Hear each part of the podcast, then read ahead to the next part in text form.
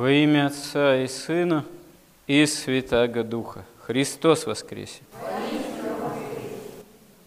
Проповедь о Христе воскресшем, евангельская весть, есть весть радостная, благая.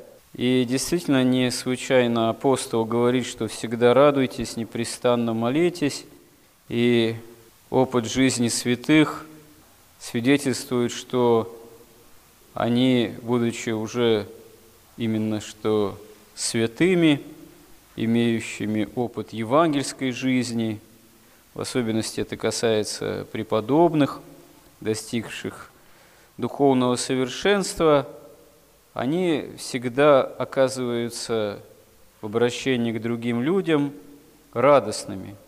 И эта радость является свидетельством того, что человек в настоящем состоянии во Христе, он действительно чужд скорби.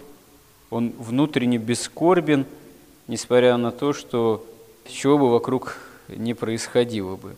И бедствия, и гонения, и потрясения, и войны, и те или иные скорбные обстоятельства, которые могли быть направлены конкретно на святых, не могли их сокрушить в этом именно таком внутренне радостном восприятии окружающего мира, самой жизни, потому что это восприятие было определено, растворено истинной радостью о Христе воскресшем. Конечно, если мы трезво посмотрим на свою жизнь, то увидим, что чаще нам сопутствует не радость, а печаль. И эта печаль, она имеет такое греховное, страстное происхождение. Печаль некоторые святые отцы, многие святые отцы определяют как именно что страсть.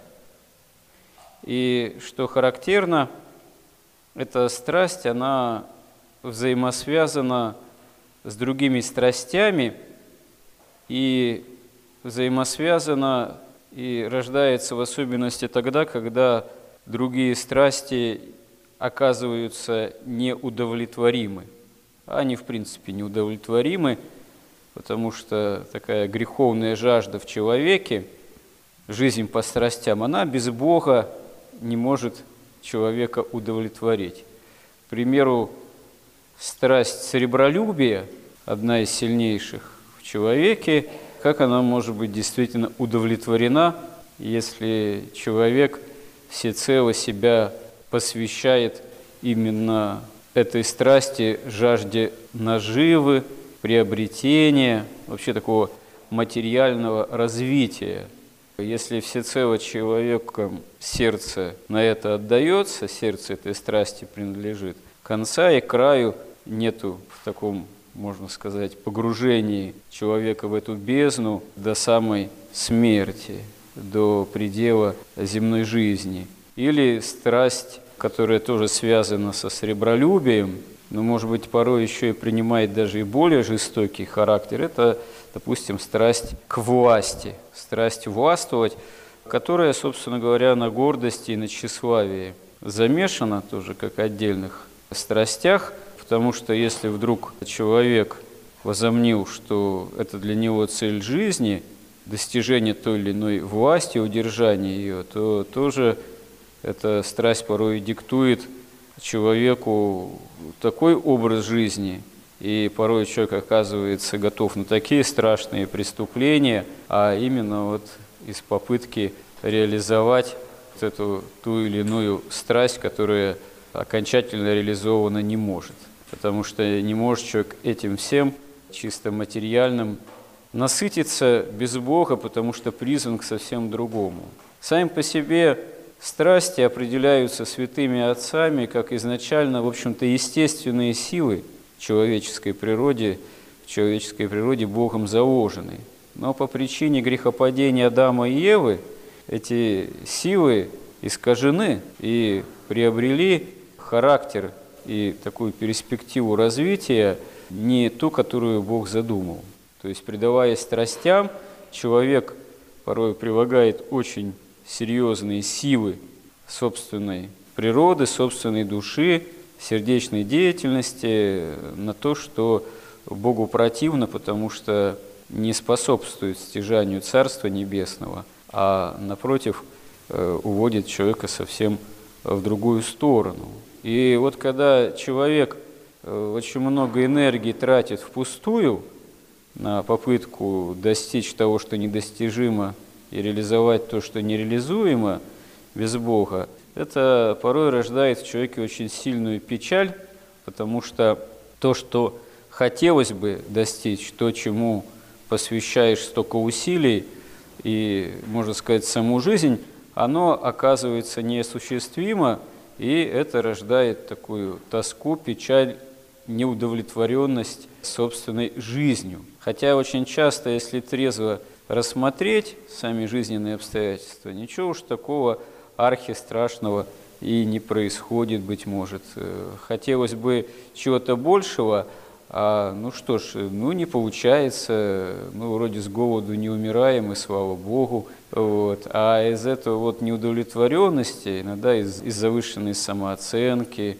из завышенных стремлений, и когда реальность этому не соответствует, тоже вот рождается печаль, такое вот уныние, а плюс еще и к тому э, дьявол, зная наши слабости, он, используя те или иные состояния, мотивы нашей жизнедеятельности, начинает в особенности какую-нибудь сильную печаль или неудовлетворенность навевать, недовольство, осуждение, опять же. Иногда это бывает вообще на пустом месте. Заподозрил человек ближнего в чем-либо из своих же ближних людей, в чем-то заподозрил, что тот что-то не так делает что-то неправильно ведет, что-то присвоить хочет, что-то украл, вот, хотя тут, может, и не крал. И вот это вот сильное подозрение, оно навивается дьяволом и человека приводит к тяжелому состоянию вот, порой. Иногда бывают какие-то обстоятельства вроде объективные, там, делят родственники дачу, никак поделить не могут. И вот там кто-то из близких людей, родная сестра там становится врагом. И вот постоянно к ней по отношению к этому человеку какие-то помыслы, недовольства, вражды, прямо ненависти, скорби, уныния, ропота. И это еще и дьяволом педалируется, если человек с этим не желает бороться. И вот э, можно такой пример привести из жизни одного подвижника – 20-го столетия, когда он в начале 30-х годов еще молодым человеком, живя в эмиграции, в среди русской эмиграции, приехал на Афон, вот, и на него стали нападать такие помыслы, что вроде все хорошо, хорошо поют, все замечательно, красиво, но как-то особо даже и поговорить-то не с кем, и что я сюда приехал, не вижу я тут никакой особой мудрости. Вот.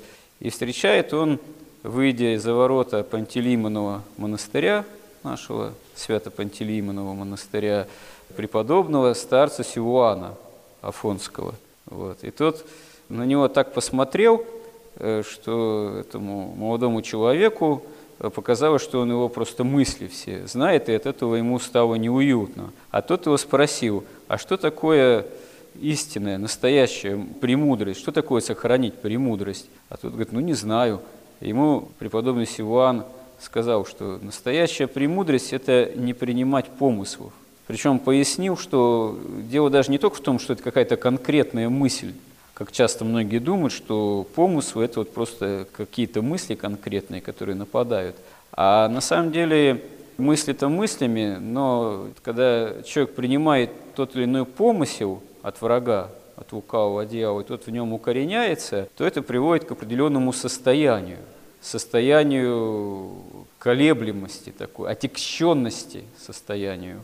Вот. И в этом смысле борьба с помыслами, мысленная брань, это не просто борьба с мыслями, а это еще и борьба с тяжелыми такими состояниями, которые дьявол навевает.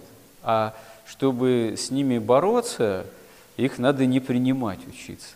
Потому что если принял какую-то такую вражью мысль, и она в тебе укоренилась, и ты даже уже забыл, когда эта мысль там на тебя нападала, когда она пришла, когда ты с ней согласился, уже давно тебе кажется, что это твоя собственная мысль, и она уже рождает какие-то мотивы действий каких-то, а самое главное, она рождает ту же печаль, ту же отягченность, недовольство окружающим миром, другими людьми, самим собой, там, той или иной ситуации и так далее и тому подобное. А на самом деле это пленение, собственно говоря, состоянием страстным и вражеским, с которым человек по неопытности духовной, по отсутствию молитвы, такое вот сопротивление этим помышлениям согласился, и это стало такой отягчающей, в общем-то, основой жизни, увы. И вот этот вот будущий тоже подвижник, который встретился с преподобным Силуаном Афонским, потом вспоминал, что вот одним этим разъяснением, этими словами, преподобный Силуан ему очень сильно помог на всю будущую жизнь, потому что он э, действительно смог тогда различать, пытаться с Божьей помощью, что действительно в духовной брани вот такая отягченность теми или иными помыслами, там, той или иной печалью, тем или иным недовольством. На самом деле, вот этот опыт он не обязательно имеет отношение только к великим подвижникам. Любой человек, каждый из нас, каждый христианин испытывает состояние вот такой духовной брани, и каждый из нас испытывает борение вот этим состоянием печали, страстью печали, уныния. И надо учиться с этим бороться, в особенности, если мы имеем опыт покаянный и причащаемся святых христовых тайн.